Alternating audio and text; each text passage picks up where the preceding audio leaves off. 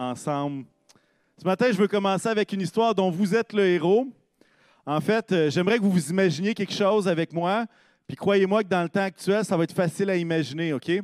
Imaginez que vous êtes dans un avion et que la destination ne va pas vers le nord, mais va vers le sud, tu sais, là où il fait chaud. Là où est-ce qu'il y a de la, pas de la neige, mais où est-ce que le sable ressemble à de la neige. En tout cas, vous comprenez ce type d'endroit-là. Et là, vous entrez dans l'avion, vous êtes prêt, vous avez hâte, et tout d'un coup, vous vous rendez compte que votre siège d'avion était le premier, c'est une rangée de trois hein, souvent, et, le premier dans l'allée. Et vous vous rendez compte que la personne à côté de vous, elle a acheté les deux bancs d'avion. Elle a acheté les deux bancs, c'était elle, et elle amène son pack-sac qui est quand même très gros, son sac à dos, et elle commence à déballer du stock, elle commence à sortir sa perceuse, sa drill, et puis là, elle commence à faire des trous dans le hublot pour installer une pôle à rideau. Ensuite de ça, elle, prend le siège avant, puis elle commence à visser un cadre avec la photo de ses enfants. Euh, ensuite de ça, vous regardez ça, puis vous dites Hey, qu'est-ce qui est en train de se passer ici? Ensuite de ça, elle sort son pinceau, puis un peu de peinture. Elle commence à peinturer autour d'elle avec des couleurs qu'elle aime. Finalement, elle se décide que ça vaut la peine, l'emplacement est bon, donc elle visse un autre, un autre vis dans le, le porte-bagages. Et puis là, il y a une jardinière qui descend, toute faite en macramé. Si vous étiez là dans l'avion et que vous voyez ça se passer à côté de vous, qu'est-ce que vous feriez? Qu'est-ce que vous diriez? Vous diriez, ben, t'es malade. T'es malade. On descend à Cuba dans trois heures. Pourquoi est-ce que tu fais tout ça? Dans trois heures, mon ami, tout ce que tu as fait comme travaux, tu ne le reverras plus jamais. Et pourquoi je vous raconte cette histoire-là?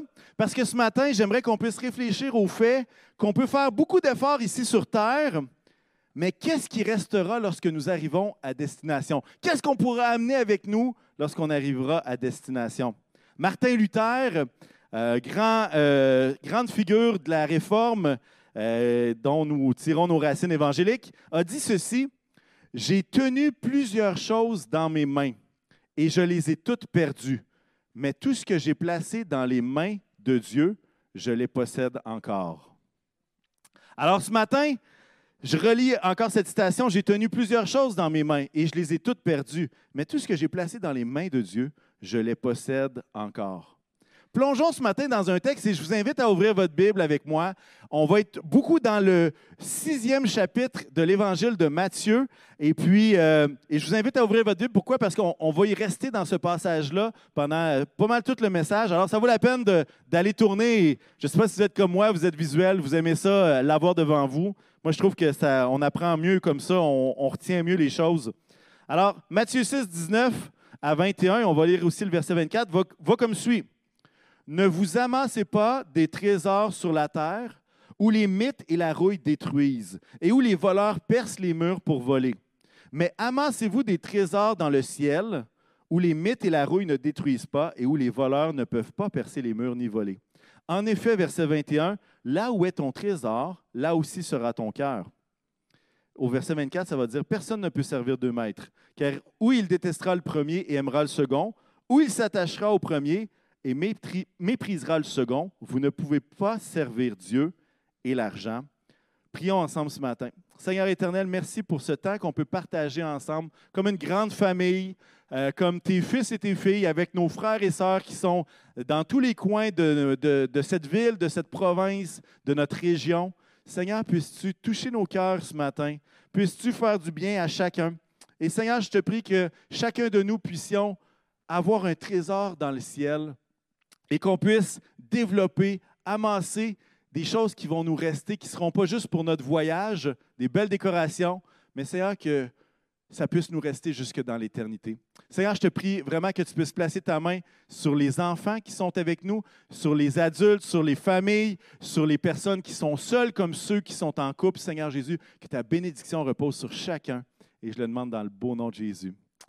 Amen. Amen. Alors, on, on voit ce passage-là qui parle de trésors. Hein? Trois fois, ça parle de trois trésors. Ça veut dire ne vous amassez pas des trésors sur la terre, euh, mais amassez-vous des trésors dans le ciel, car là où est ton trésor, là aussi sera ton cœur. Et il y a trois trésors. Il y a le trésor sur la terre, dans le ciel, et je vais appeler le dernier le trésor de notre vie. Et puis, on va aborder ça, ce dernier trésor-là, un petit peu plus tard. Mais un trésor, dans notre pensée, avec tous les films qu'on a pu voir, qu'est-ce que c'est un trésor? Hein? Peut-être certains pensent euh, au trésor des pirates qui sont enfouis euh, on ne sait trop où, euh, sous une croix rouge sur la plage, peut-être de Cuba. Hein? Peut-être ça vous a fait rêver un petit peu, je m'excuse. Les dernières fois, je vous ai fait rêver au poulet. Aujourd'hui, ça va être à Cuba. En tout cas, quand ça sera possible, pourquoi pas. mais un trésor, c'est, et, même dans le, texte, le, mot grec, ce qu'on voit, c'est que c'est un coffre. C'est un endroit où est-ce qu'on place des choses qui sont précieuses, des objets précieux, des pièces d'or, des pièces. Là, nous, euh, avec notre. Euh, en 2020, on a moins de pièces d'or. On a plus de cartes, disons ça comme ça. Mais le coffre reste un, endroit où est-ce qu'on place des objets précieux. Et, et, si on regarde le trésor sur la Terre, on se rend compte qu'il y a plusieurs caractéristiques. On voit que dans le trésor sur la terre, la rouille peut abîmer et détruire le métal. Les mythes, en fait, c'est comme la teigne. Ce que ça fait, c'est que ça s'attaque aux tissus et ça peut détruire les tissus. Des tissus qui étaient précieux. À l'époque, euh, il n'y avait pas de chandail made in China ou au Vietnam qui coûtait 2 dollars. C'était tout un travail. Et aussi, le trésor, ce qu'on voit dans le trésor sur la terre, c'est que les voleurs peu importe si la rouille ou la mythe, les, mythes ont agi, eux, ils ramassent qu'est-ce qui reste qui est en bon état. Hein? Les voleurs peuvent ramasser un peu tout. Et finalement, ce qu'on voit, c'est que dans le passage, ça va dire ne vous amassez pas des trésors, amassez-vous des trésors. On voit que ça parle d'investissement. Hein? Et dans le cas du trésor sur la terre, c'est un investissement qui peut facilement disparaître. C'est un investissement qui peut être fait, mais on ne sait pas s'il va résister, faire le passage du temps. Et, quand on imagine qu'est-ce que ça serait un trésor sur la terre, c'est plutôt facile à s'imaginer. Pourquoi? Parce que dans un trésor, on place de l'or, on peut placer des biens, des valeurs. Comme je vous disais, dans un contexte plus moderne, on parlerait de nos biens, nos possessions, nos comptes de banque, les différentes choses qu'on peut posséder à gauche et à droite. Ça, c'est un trésor sur la terre. Et ce qu'on voit, c'est qu'en contraste à ça, il y a le trésor dans le ciel. Il n'y a pas de rouille qui est possible. Les mythes ne se rendent pas là, puis les voleurs ne peuvent pas percer le mur et ne peuvent pas voler ce qui a été mis dans ce trésor-là qui est dans le ciel. Dans le jargon financier, on appelle ça un investissement 100% garanti. 100% garanti. Hein, parfois, dans les compagnies, on voit ça, 100% hein, garanti. Au final, est-ce que c'est vraiment garanti? C'est une grande question, mais en fait, euh, ce qu'on peut peut-être juste remarquer à travers dans notre société, c'est que quand c'est 100% garanti, le rendement sur l'investissement, je peux vous dire qu'il est assez faible. Hein. Euh, en tout cas, je ne peux pas dire que ça a toujours été comme ça, mais présentement, ce n'est pas terrible ce qui est 100% garanti. Euh, mais justement, le trésor dans le ciel, ce qu'on voit, c'est qu'il n'y a rien qui peut l'atteindre. Il est comme à l'abri des intempéries. C'est impossible de le voir être réduit. Parce que ce qui est dedans reste dedans. Pourquoi? Parce qu'il est protégé finalement. Et, en contraste au trésor sur la terre, qu'on peut facilement imaginer qu'est-ce qu'on mettrait dedans, le trésor dans le ciel, c'est un petit peu plus nébuleux. Hein?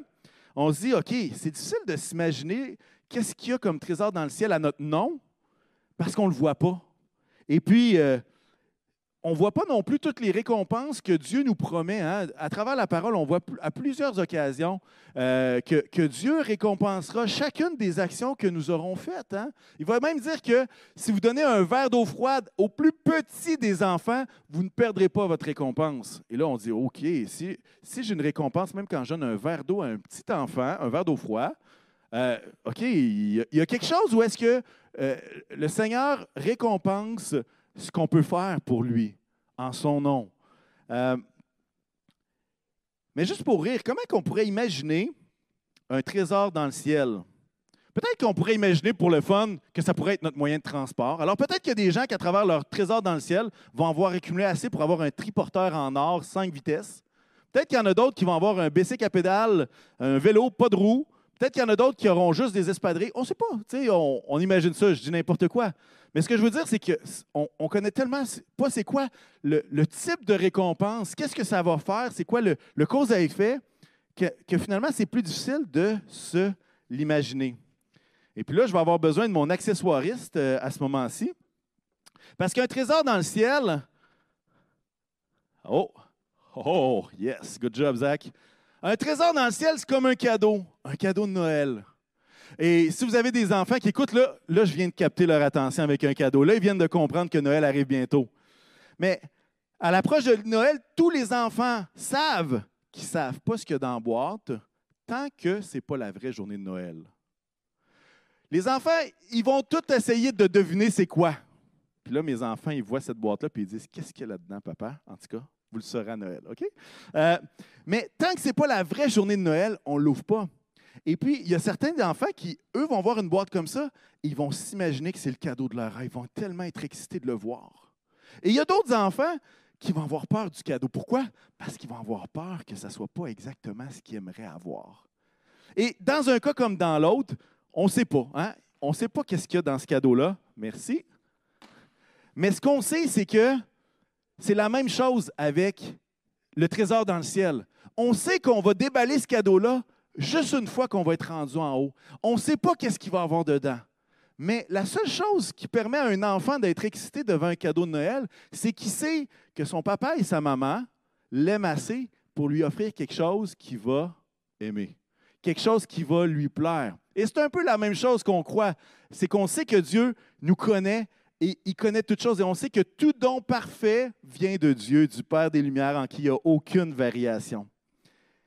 La question que j'aimerais nous poser, une des questions que j'aimerais nous poser, c'est c'est quoi la valeur pour toi d'un trésor dans le ciel?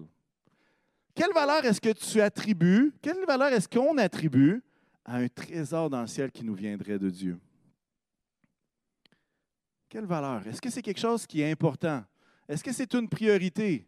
Est-ce que c'est je ne sais tellement pas que je ne sais pas quoi m'attendre? Euh, si on relit notre texte, voici ce que ça va dire. Matthieu 6, 19. Ne vous amassez pas des trésors sur la terre, où les mythes et la rouille détruisent et où les voleurs percent les murs pour voler. Mais amassez-vous des trésors dans le ciel, où les mythes et la rouille ne détruisent pas et où les voleurs ne peuvent pas percer les murs ni voler. En effet, là où est ton trésor, là aussi sera ton cœur. Et ce qu'on voit, c'est qu'à quelque part, le Seigneur, il, il nous le dit, c'est Jésus qui donne cet enseignement-là. Il va dire Hey, guys, hey, tout le monde, je vous encourage à vous amasser un trésor dans le ciel.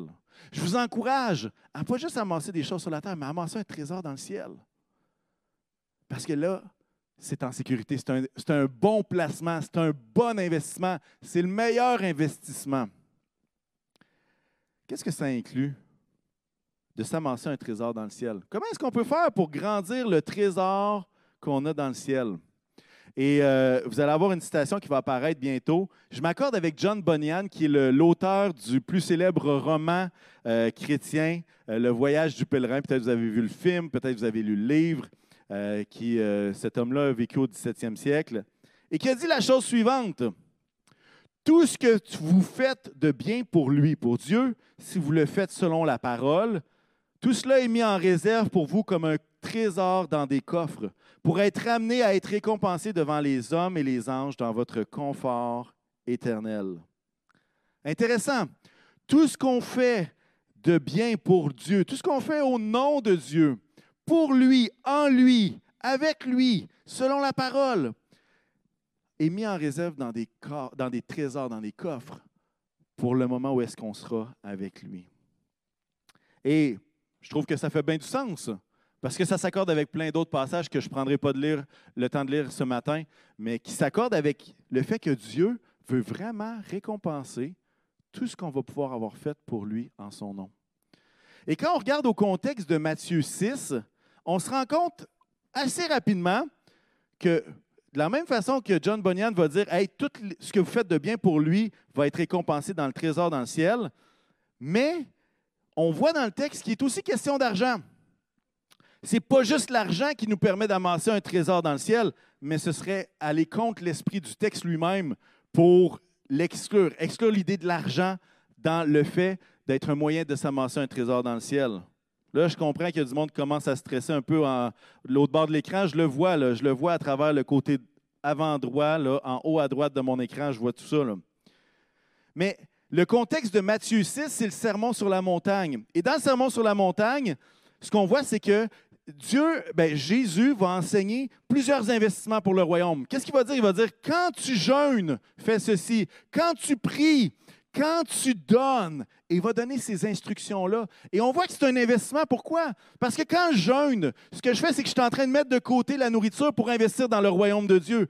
Lorsque je prie, je mets de côté du temps euh, qui pourrait servir à plein d'autres choses et je l'investis pour le royaume de Dieu. Quand je donne, je mets un montant qui est à côté, qui pourrait servir à d'autres choses, mais je l'investis dans le royaume de Dieu. Toutes ces choses nécessitent un investissement dans le royaume de Dieu. Et ce n'est pas pour rien que ce passage-là de vous amasser des trésors dans le ciel se retrouve après ces instructions-là du sermon sur la montagne.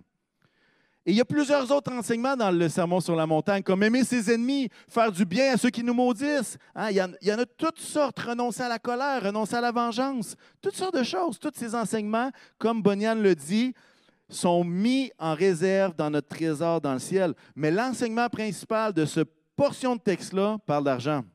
Et pourquoi je dis ça?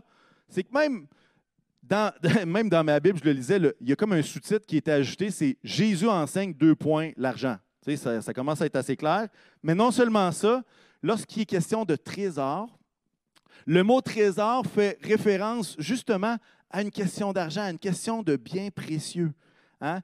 Euh, Peut-être vous avez déjà lu cette parabole-là. Hein? Celui qui trouve dans un champ un trésor, qu'est-ce qu'il fait? Il vend tout ce qu'il a et puis il achète ce champ dans sa joie, pas dans sa tristesse, dans sa joie. Il, il vend tout ce qu'il a et il achète ce champ pour profiter, bénéficier du trésor. Non seulement ça, le mot trésor est utilisé aussi, puis là, on, tant qu'à parler de cadeaux de Noël, hein, par les rois mages. Quand les rois mages vont rencontrer Jésus à Bethléem, ou en tout cas à la maison où est-ce qu'ils euh, sont, où est-ce que Jésus et sa famille est, ça veut dire qu'ils vont ouvrir leur trésor, leur cadeau, leur trésor, c'est le même terme qui est là. Et peut-être si vous n'êtes pas convaincu que ce passage-là parle d'argent, il y a un autre passage parallèle dans Luc 12, 33, qui est exactement la même, vous allez voir, c'est le même contenu, mais Luc est encore plus précis et, et on devine que Jésus n'a pas fait cet enseignement-là sur la montagne uniquement une fois, il l'a fait à plusieurs reprises. Luc 12, 32 va dire, vendez ce que vous possédez et faites donc de l'argent Faites-vous des bourses qui ne s'usent pas, hein? un trésor inépuisable dans le ciel, où le voleur n'approche pas et où la mythe ne détruit pas. Hein? On voit le parallèle, là, c'est vraiment le même passage dit différemment par Luc l'évangéliste. Accumuler un trésor dans le ciel implique aussi l'argent. Et je sais qu'il y a un malaise à parler d'argent dans toutes les cultures. Ce n'est pas juste les Québécois, toutes les cultures. Et j'aimerais vous dire que je suis 100% à l'aise de vous parler de ça, mais à quelque part, je ne le suis pas tant que ça. Euh, mais je réfléchissais cette semaine, puis je me demandais, pourquoi est-ce qu'on a un tel malaise à parler d'argent? Puis en réfléchissant, je me, je me suis dit, pourtant, il n'y a pas deux jours qui passent sans qu'on parle d'argent avec quelqu'un autour de nous. Hein, que ce soit avec notre conjointe. Hey, comment ça, ça a coûté? Hey, euh, hey c'est un mois difficile. Hey, euh, t'as-tu. Euh, tu sais, toutes ces, paroles-là qu'on fait, qu'on s'échange sur l'argent, hey, ça coûte cher, hey, ce mois-ci, c'est difficile. Hey, t'as-tu payé la facture d'hydro qui est rentrée? Toutes ces paroles-là, on parle d'argent à tous les jours ou presque. Et non seulement ça, je fais le test avec vous et vous n'avez pas besoin de répondre dans les commentaires. OK, faites pas ça. Mais Combien de fois est-ce que vous allez voir votre plateforme bancaire en ligne avec le montant que vous avez dans votre compte de banque? Probablement que vous le faites plus que trois, quatre fois par semaine. Oh, là, vous dites, ah, mais là, c'est parce que moi, je ne veux pas être en retard dans mes factures. Oui, je comprends. Mais pour tous les autres, on verra, OK? ce que je veux dire, c'est que on en parle souvent d'argent. En fait, c'est quelque chose qu'on parle toujours ou presque. Autre chose que je réfléchissais, j'ai vu dans le magazine Forbes, qui est un, magazine d'affaires, que le, Nord-Américain moyen, à chaque jour, est mis en contact avec entre 4 000 et 10 000 publicités à chaque jour. 4 000 à 10 000 publicités que vous voyez sans le savoir à chaque jour. Là, vous dites, oh, tu sais, quand des fois on dit, ah, mon banquier court après moi, on dirait qu'il veut mon argent. Hey, c'est pas ton banquier qui veut ton argent, c'est ces 5000 annonceurs-là qui veulent ton cash, là, vous comprenez? Mais on est mal à l'aise de parler d'argent, mais en même temps, on est tellement bombardé à gauche, à droite, puis on s'en scandalise peut-être pas assez. En tout cas, peut-être que la prochaine fois que vous verrez une pub, vous dites Hey, toi, c'était la première sur 4000. En tout cas. Mais je sais aussi qu'il y a un malaise parce qu'il y en a qui ont eu des mauvaises expériences, euh, des façons déséquilibrées de parler de l'argent, peut-être même de la manipulation. Il y en a certains qui ont peut-être voulu euh, se remplir les poches euh, à, partir de votre naïveté ou à partir de... Ils ont essayé de profiter. Puis ça, je ne veux, pas enlever ça. Je ne veux pas enlever ça. Et, et peut-être parfois, et là, je vais parler plus peut-être d'un point de vue pastoral, peut-être que dans nos communications, parfois, il y a ce message en filigrane où est-ce que la seule intention de parler d'argent, c'est d'augmenter les revenus de l'Église. Là, vous êtes Ah, OK, ouais, pourquoi tu dis ça? Parce que, en fait, moi, ce que je crois, c'est que ça ne devrait pas être la seule intention. D'ailleurs, ça ne devrait pas être l'intention principale. Pourquoi? Parce que L'intention de parler d'argent, là, ça devrait être la chose suivante. Ça devrait être d'encourager chacun d'entre nous à honorer Dieu, à obéir à sa parole, à vivre dans le contentement, à devenir des bons gestionnaires de l'argent que Dieu nous donne, parce que ce qu'on reçoit comme revenu, ça vient de Dieu. C'est un cadeau qui vient de Dieu, même si tu l'as travaillé. Hein, une des intentions devrait être de vivre la générosité, d'être capable de vivre la maîtrise de soi hein, dans les finances. C'est très difficile, ça. De vivre la reconnaissance. Hein, on est dans la semaine du Thanksgiving aux États-Unis. Et les gens, pour, euh, pour être reconnaissants de tout ce que Dieu a fait, vont dépenser des fortunes. Et c'est tout, c'est tout que de la reconnaissance, ça. Mais ça, c'est un paradoxe du Thanksgiving. Mais quand même, l'idée de vivre la reconnaissance, on est capable de le faire à travers nos finances. L'idée de pourvoir aux besoins des pauvres, qui est un thème tellement important du Nouveau Testament, du ministère de Jésus. De euh, l'intention de ne pas faire de l'argent notre maître, d'investir dans le royaume de Dieu.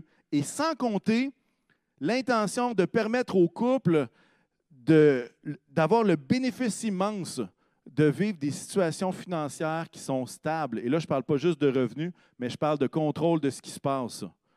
La bénédiction, l'anxiété du couple qui peut réduire de tellement de pourcents en ayant des finances qui sont sous contrôle. Et c'est un peu dans cette optique-là que je veux vous parler d'argent ce matin.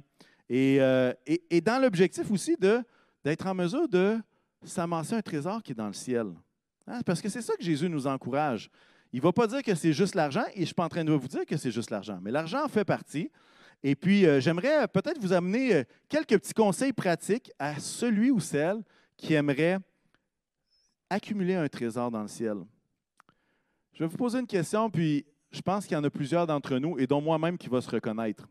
Combien de fois vous êtes-vous dit, j'aimerais vraiment aider cette personne-là. J'aimerais vraiment aider cet organisme-là. J'aimerais vraiment aider cette cause-là, mais je n'ai pas les moyens. J'aimerais être généreux, mais je ne gagne pas des millions. Combien de fois qu'on s'est dit ça dans notre vie? Peut-être plus qu'une fois, peut-être deux fois, peut-être dix fois, peut-être trop de fois, je ne sais pas.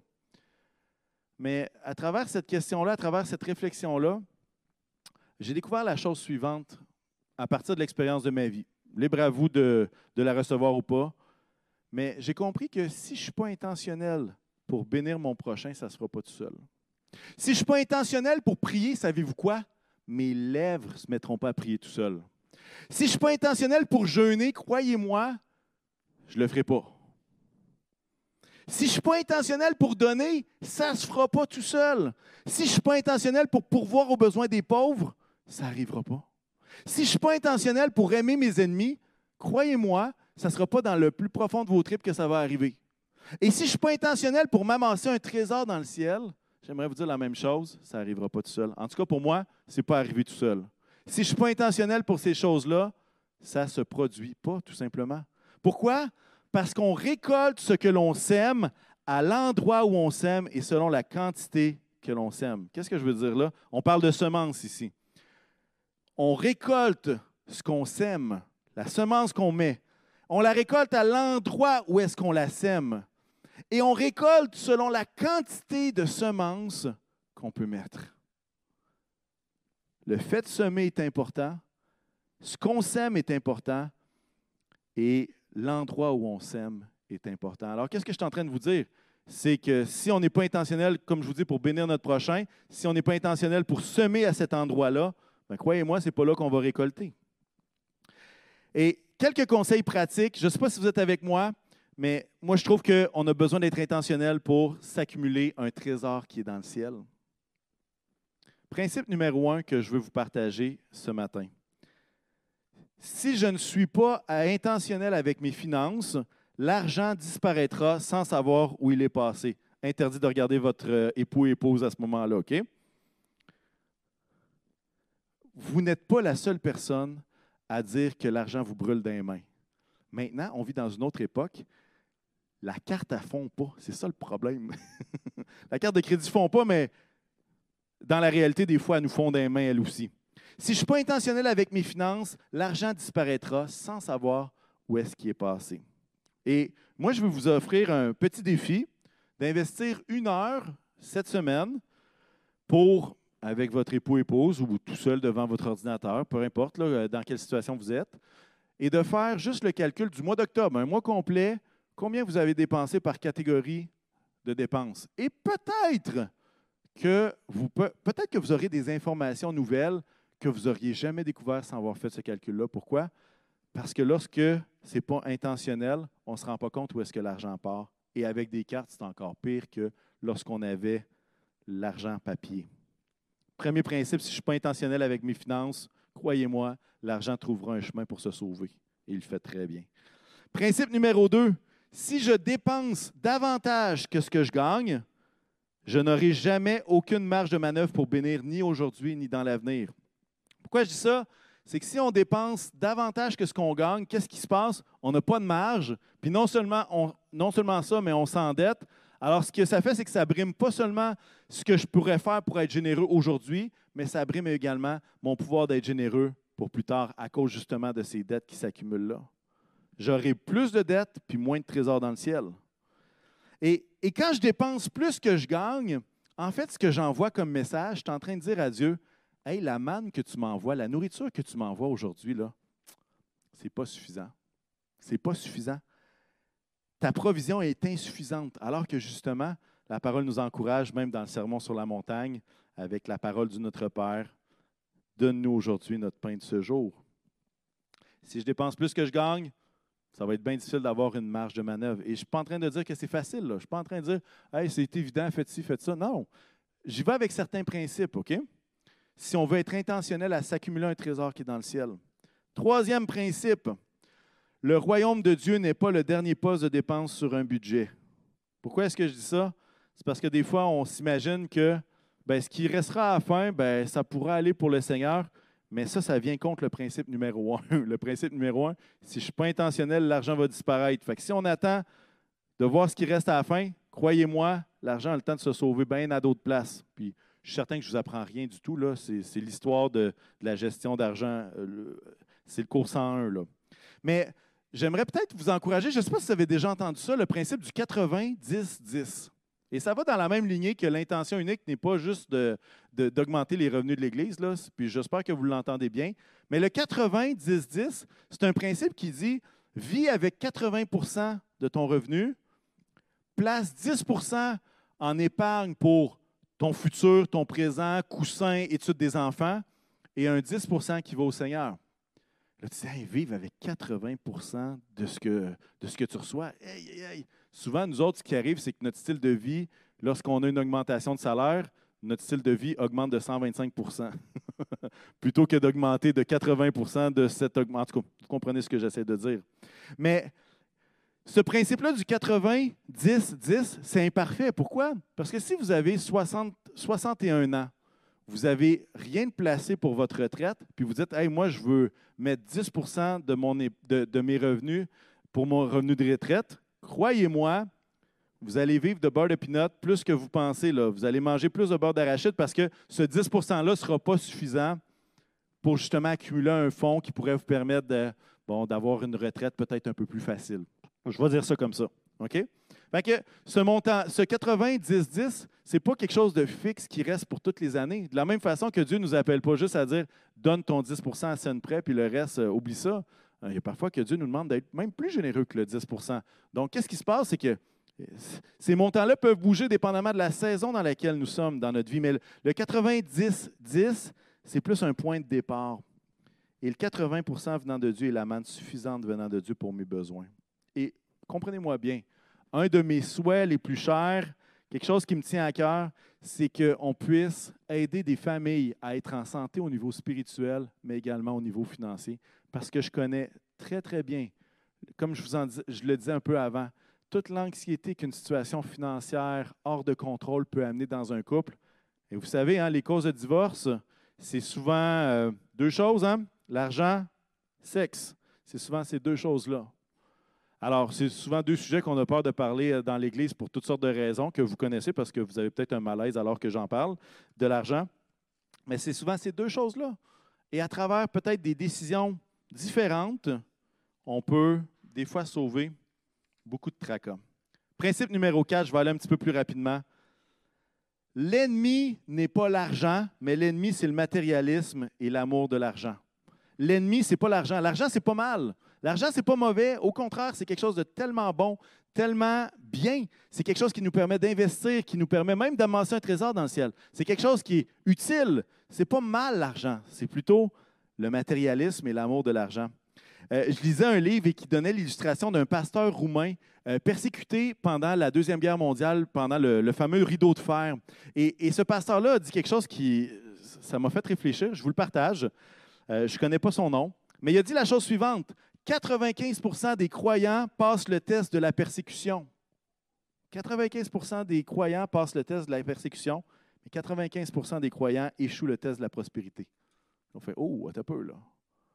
Et lui, euh, il comprenait ce qu'il disait dans l'idée du test de la persécution. Hein. On, on, comprend très bien. L'ennemi n'est pas l'argent. L'ennemi est plutôt la cupidité, le matérialisme et l'amour de l'argent. Continue le cinquième principe. Peut-être qu'il y a un Amen qui s'est dit à quelque part, tant mieux. Super. Vous êtes avec moi, je suis content. Cinquième principe, la façon dont tu dépenses, investis ton argent est plus parlante sur ta foi que la hauteur de tes bras dans la louange. OK? Je le répète. la façon dont tu investis ton argent est plus parlante sur, ta foi que la hauteur de tes bras quand tu loues le Seigneur. Et je le fais en, rigolant un peu, hein, vous comprenez. Mais la Bible va dire là où sera ton trésor, là aussi sera ton cœur. Et en fait, ce qu'on se rend compte, c'est que les finances indiquent noir sur blanc où se trouve le trésor de ta vie. Les finances, c'est un des moyens où est-ce qu'on peut voir de façon très. Puis là, je ne porte pas de jugement parce que je ne les vois pas, vos comptes, puis je ne veux pas les voir. La dernière chose que je veux faire, j'ai assez des miens à régler. Mais ce que je veux dire, c'est que nos finances, c'est une inscription de quel est le trésor de ta vie, hein, le troisième trésor que je vous parlais tout à l'heure. Là où sera ton trésor, là aussi sera, euh, là aussi sera ton cœur. Si un spécialiste de planification financière non chrétien avait accès à tous tes comptes et tes dépenses, qu'est-ce qu'il dirait sur ta foi? Et si un spécialiste chrétien de planification financière avait accès à tous tes comptes, toutes tes dépenses, qu'est-ce qu'il dirait? Et je ne le dis pas dans un sens de condamnation, mais des fois, c'est juste de se faire de, réfléchir et de dire OK, est-ce que je suis dans bonne track là? Est-ce que je suis en train de, mettre toutes sortes de décorations dans mon avion pour un voyage de trois heures alors que ma destination elle approche? c'est plus à ce niveau-là? Parce que là où est ton trésor, là sera ton cœur. Et remarquez bien le temps de verbe. Là où est présent, là où est ton trésor, là sera, futur, là sera ton cœur. Il y a un sens de direction. Et, je vais vous donner des exemples, puis vous allez comprendre qu'est-ce que je veux dire par et qu'est-ce que ça veut dire là où est ton trésor, là aussi sera ton cœur. Si tu veux que ton cœur soit avec les pauvres, commence à donner aux pauvres. Commence à donner au Café Rencontre si tu connais cet organisme-là. Et investis du temps. Et crois-moi, ton cœur va suivre ton trésor. Si tu veux avoir un cœur avec des familles qui ont des besoins alimentaires, commence à investir dans Défi Jeunesse avec le projet des moissonneurs solidaires. Pourquoi? Parce que alors que tu vas investir dans, dans ça, alors que tu vas investir pour des familles qui ont des besoins alimentaires, crois-moi, ton cœur va suivre le trésor, va suivre ton trésor. Si tu veux que ton cœur soit porté sur la grande mission de faire des disciples, de toutes les nations des disciples, ben, moi, je t'encourage à commencer à bénir un missionnaire, à donner spécifiquement un missionnaire. Et crois-moi, tu vas avoir le cœur à l'endroit où est-ce qu'est ton trésor. Là où est ton trésor, là où est ton cash, là aussi sera ton cœur. Et, c'est pour ça qu'à quelque part, c'est un espoir, ce, passage-là, parce que peut-être qu'il y en a certains qui disent Ouais, ben moi, mon cœur, on dirait que je ne suis pas assez porté vers telle affaire. Mais vous savez que ce qu'on investit et la façon dont on investit a un pouvoir de faire suivre notre cœur dans cette cause-là, dans, ces choses-là, que ce soit Café Rencontre ou d'autres.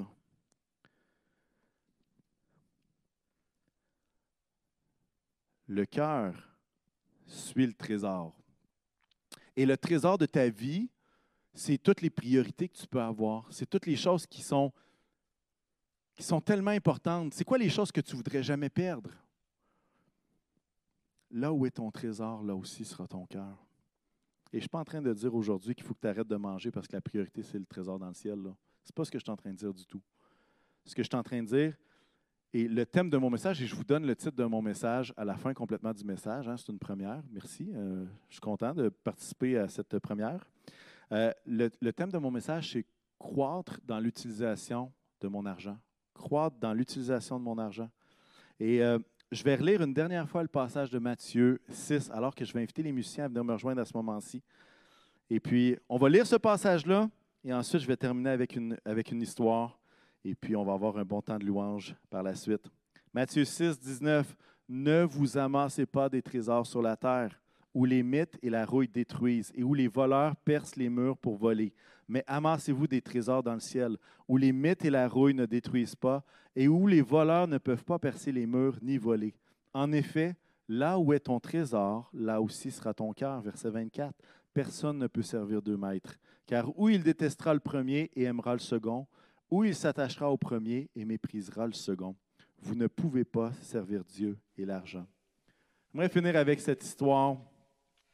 Après avoir découvert un important gisement d'or, deux mineurs de l'époque de la ruée vers l'or du Klondike, ça, ça a eu lieu dans les années 1896 jusqu'à 1899 dans le coin du Yukon de l'Alaska. Deux mineurs de la ruée vers l'or du Klondike étaient tellement excités à l'idée de déterrer de plus en plus d'or chaque jour qu'ils ont négligé de stocker des provisions pour l'hiver. Puis est arrivé le premier blizzard. Presque gelé, un des mineurs griffonna une note expliquant leur bêtise. Puis il s'allongea pour mourir, étant revenu à la raison trop tard. Des mois plus tard, un groupe de prospecteurs a découvert la note et le corps des mineurs qui étaient gelés, gisant sur un tas d'or qui était présent, un énorme tas d'or.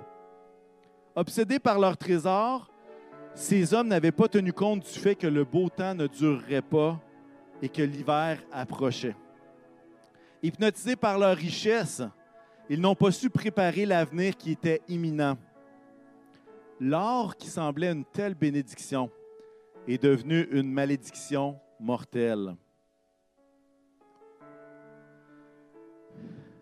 Éblouis par la richesse et la perspective d'en avoir plus, les matérialistes vivent leur vie comme si c'était tout ce qu'il y avait.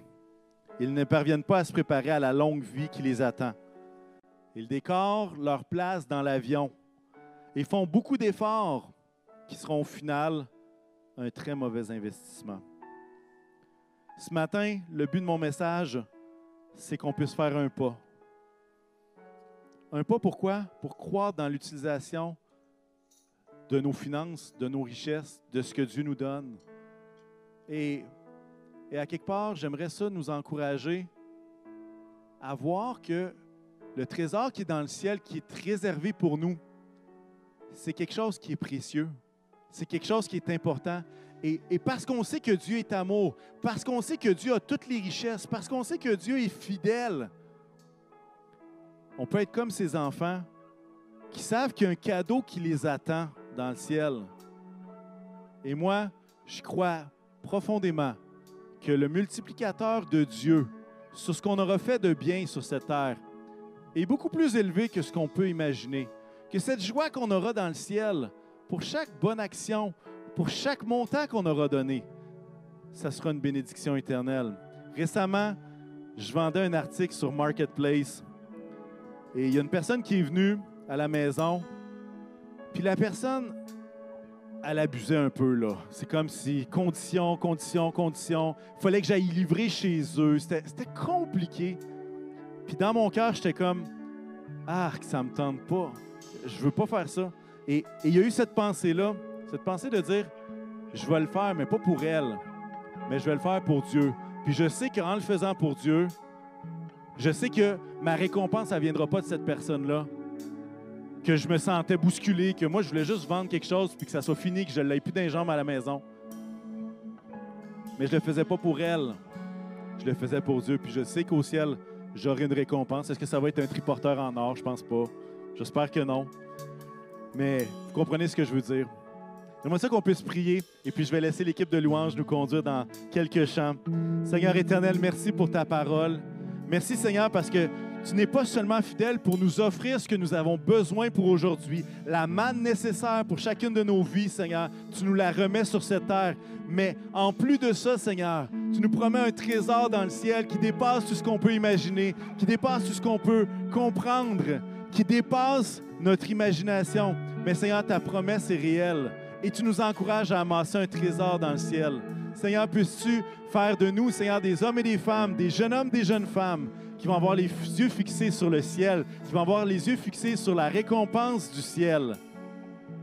Et Seigneur, merci parce que tu es avec nous. Merci Seigneur parce que tu es avec nous. Permets-nous de bien gérer les, les ressources qui viennent de toi. Et Seigneur, que ton nom puisse être béni, Seigneur. Que ton nom puisse être béni. Je te prie, Seigneur, pour toutes les familles, toutes les personnes qui ont des difficultés financières présentement, qui entendent ce message-là, et puis c'est peut-être comme une vague, peut-être qu'avec la COVID, peut-être qu'avec la COVID, il y a eu toutes sortes de complications au niveau des finances. Et peut-être que ce, ce, ce, message est comme un fardeau supplémentaire, Seigneur. Jésus, je veux te prier, Seigneur, que tu puisses pourvoir à chacun des besoins, Seigneur, de chaque personne, Seigneur, qui écoute ce message. Seigneur, puisses-tu remettre de l'ordre, Seigneur, dans, peut-être les revenus qui ont été perdus à cause de la COVID, les entrepreneurs qui, qui en arrachent. Seigneur, peux-tu bénir chacun d'eux? Dans le nom de Jésus, bénis ton peuple, Seigneur. Amen. Amen. Je vous laisse avec Erika et toute l'équipe. Amen.